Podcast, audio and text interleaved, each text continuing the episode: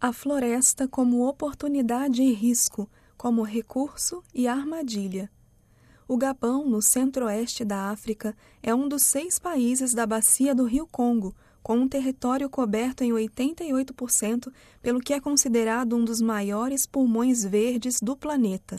Tanto que, bem na capital, Libreville, a cúpula One Forest foi realizada no início de março sob o patrocínio do presidente francês Macron, que também visitou outros quatro estados da África Central e Austral.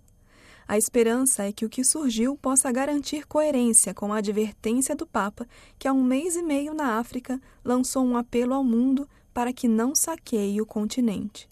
Em resumo, questiona-se quanto espaço de autonomia e crescimento resta ao nível local face a um colonialismo que almeja recuar definitivamente, mas de fato mostra que não consegue tirar os pés, dificultando a libertação total. Acabou o França-África?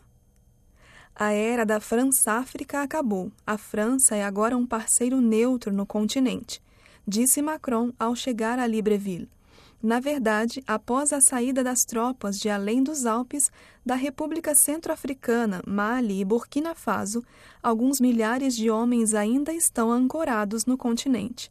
Até o momento, a França tem presença militar na África, com quatro bases permanentes: no Senegal, Costa do Marfim, Gabão e Djibouti, e destaca tropas para operações específicas no Niger e no Chad.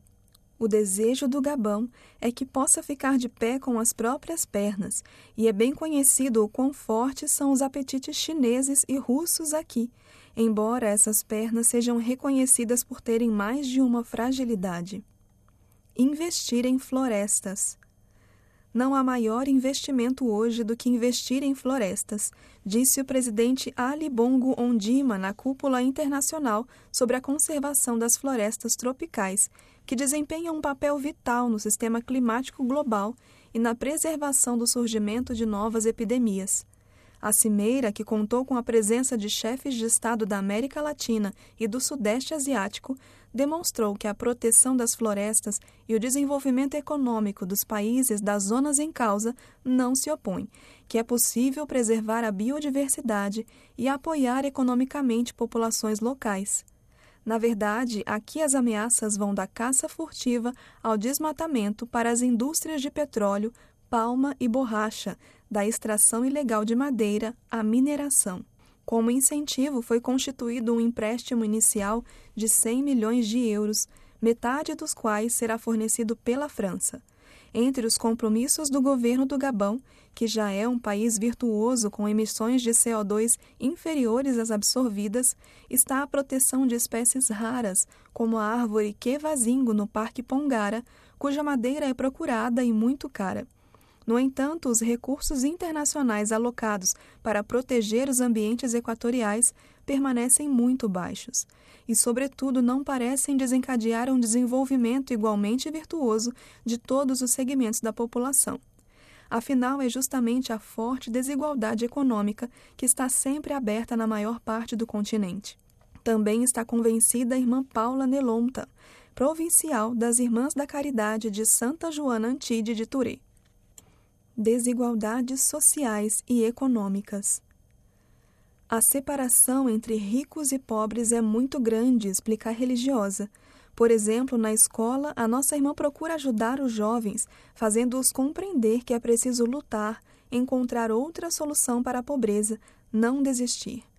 Irmã Paula acredita que há 20 anos o Gabão poderia ser considerado um dos países africanos mais desenvolvidos, mas, ultimamente, tem havido uma crise muito forte. Fala de um país que não é acessível em suas áreas internas, quase todo ocupado pela floresta. Aliás, que o governo não fez as estradas, é difícil de entrar. De fato, a população concentra-se no litoral, onde reside a pequena comunidade de irmãs. A missão aqui nasceu em 2001. A primeira comunidade foi em uma lagoa, onde nenhuma outra congregação queria ir. Depois, a transferência para Porto Gentil, capital da província de Ogoé Marítime, onde é administrada uma escola paroquial. Se cuida do serviço aos pobres na Caritas Paroquial, se ensina em uma escola católica. A força das mulheres e a solidariedade entre os pobres. A retirada dos franceses enfraqueceu o país, observa a religiosa. Não estávamos preparados para enfrentar o vazio, e agora há chineses e até alguns espanhóis. Cada um tenta pegar o que precisa para si, sem olhar para a população local. Lamenta. Por enquanto, o Gabão não pode seguir sozinho. A pobreza chegou de forma violenta. Para mim, seria necessário um governo que se preocupasse com o bem do povo, além de qualquer corrupção com o exterior, ressalta. Suas palavras deixam transparecer não tanto uma forma de nostalgia, mas um reconhecimento da falta de crescimento social, em paralelo com o desaparecimento dos principais estrangeiros. A irmã Paula nos fala do Chad, onde fica a sua sede provincial, onde a situação é muito pior que a do Gabão, também devido à instabilidade política. Ela recorda os trágicos acontecimentos de outubro do ano passado com a inundação devastadora e as manifestações duramente reprimidas pela transição chadiana, com centenas de vítimas. Mas está confiante. Apesar de todo este mal, pensamos que Deus não nos abandona. E sublinha como a força está nas mulheres e na solidariedade entre os pobres. Por exemplo, os que perderam as suas casas nas cheias foram os primeiros a ir à igreja para divulgar a oferta de acolhimento às famílias desalojadas. Os jovens organizaram-se juntos para reorganizar as casas danificadas, a fim de encontrar um teto. O dano das seitas, jovens abandonados às ruas. A irmã que vai à escola também trabalha na pastoral juvenil. Há também uma crise nas famílias, causa de tanta violência as famílias são destruídas, explica a irmã Nelonta. A irmã trabalha com animação e catequese. A outra, na Caritas, administra o que consegue arrecadar para os pobres, vai às casas e tenta curar os doentes. Há tanto o que fazer. Somos poucos. Da sua história essencial, mas concreta, revela-se também um fenômeno muito desafiante. Já faz alguns anos que observamos um fenômeno novo, muitos jovens enlouquecem e vivem nas ruas. É um choque ver as pessoas literalmente perdendo a cabeça. As religiosas com os leigos tentam fazer alguma coisa, mas é difícil. Parece ser o sinal de que há algo errado no país. A irmã Paula refere-se à presença de seitas que apoderam-se sobretudo dos jovens, seduzem-os fala de um estado de desorientação que seria alimentado justamente por grupos que manipulam a consciência dos indivíduos com graves prejuízos de desestabilização social. Traços de tráfico humano. São situações muito delicadas a que se acrescentam os vestígios do tráfico, que deixou uma grande ferida e também provocou ódio interno entre os que vivem no litoral e os que vivem no interior.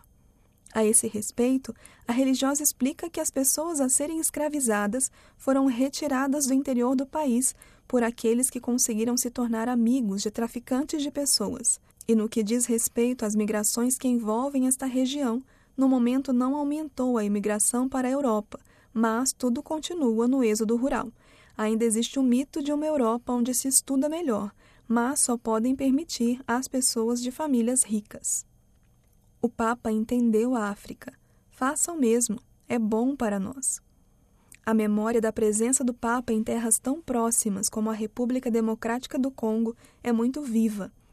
Toda a África, especialmente a África subsaariana, sentiu-se próxima do Papa. Sentimos que é alguém que nos compreende.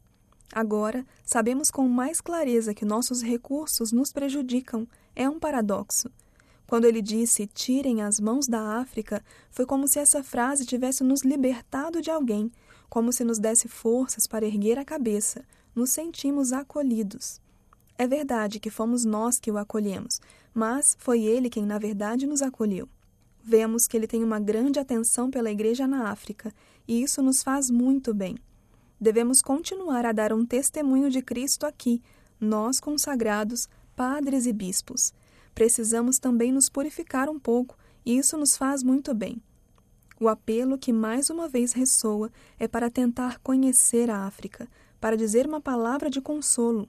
Isso nos faz muito bem, repete. Vejo que quando alguém tenta entender, os nossos meios não contam tudo. Na verdade, vemos que não estamos sozinhos.